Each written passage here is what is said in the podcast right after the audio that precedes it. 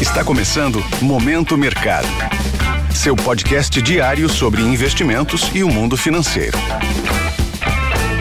Muito bom dia para você ligado no Momento Mercado. Eu sou o Felipe Médici e bora para mais um episódio desse podcast que te informa e te atualiza sobre o mercado financeiro. Hoje vou falar sobre o fechamento do dia 2 de agosto, quarta-feira. Cenário internacional. No mercado internacional, o dia foi de aversão ao risco. No velho continente, a maioria das bolsas caíram mais de 1%, com os investidores cautelosos após a notícia do rebaixamento da nota de crédito dos Estados Unidos pela Fitch de AAA para AA positivo, com a leitura de que a situação fiscal da maior economia do mundo pode piorar.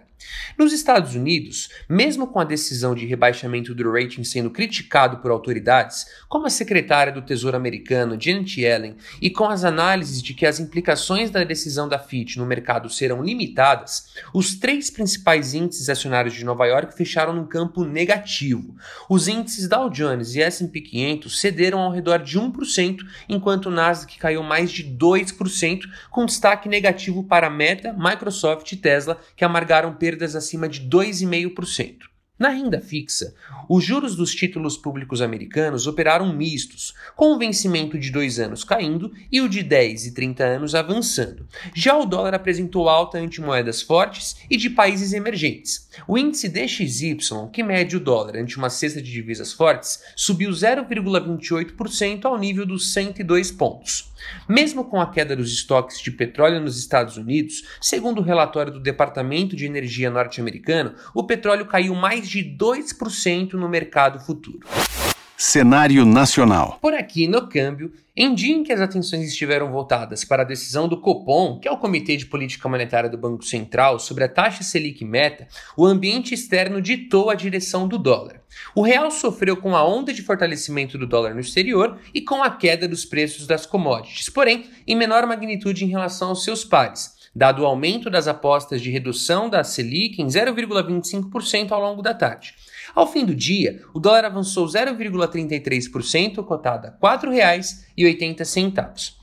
Na renda fixa, as taxas dos contratos de day futuro curtas fecharam em alta e as intermediárias e longas cederam, refletindo o fato do aumento das apostas por parte do mercado de uma queda de 0,25% na Selic meta ao invés de 0,5%. Ou seja, o aumento das expectativas dos agentes de que o Copom tome uma postura mais conservadora. Desta forma, as posições aplicadas nos vértices intermediários e longos, isto é, que ganham com a queda das taxas, foram favorecidas. Ao fim do dia, por um placar de 5 a 4 a favor de um corte maior, o Copom anunciou sua decisão de redução da Selic meta em 0,5% de 13,75% para 13,25% ao ano. Na bolsa, mesmo com a aversão ao risco no exterior, a expectativa do mercado ao longo do dia pelo corte da Selic fez com que o Ibovespa caísse menos do que os seus pares lá fora. O principal índice da bolsa brasileira recuou 0,32% ao nível dos 120 mil pontos.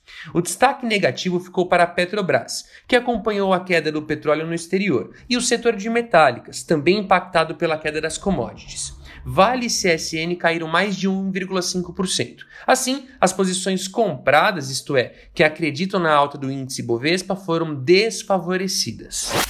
Pontos de atenção. Se atente à divulgação dos índices de gerentes de compras, PMI na sigla em inglês do setor de serviços e composto do Brasil e Estados Unidos. Além disso, o Banco da Inglaterra anunciará sua decisão de política monetária. Na agenda corporativa, destaque para a divulgação dos resultados da Amazon, Apple, Bradesco e Petrobras. Sobre os mercados, agora pela manhã, as bolsas asiáticas fecharam mistas. Por um lado, as fortes perdas de Nova York de ontem influenciaram negativamente. Já os dados positivos do setor de serviços da China impulsionaram os mercados chineses. As bolsas europeias e os futuros de Nova York operam num campo negativo, com os investidores ainda cautelosos com a diminuição da nota de crédito dos Estados Unidos pela Fitch e aguardando dados de balanços corporativos. Desta forma, termino o Momento Mercado de hoje, agradeço a sua audiência e um excelente dia. Valeu! Esse foi o Momento Mercado com o Bradesco.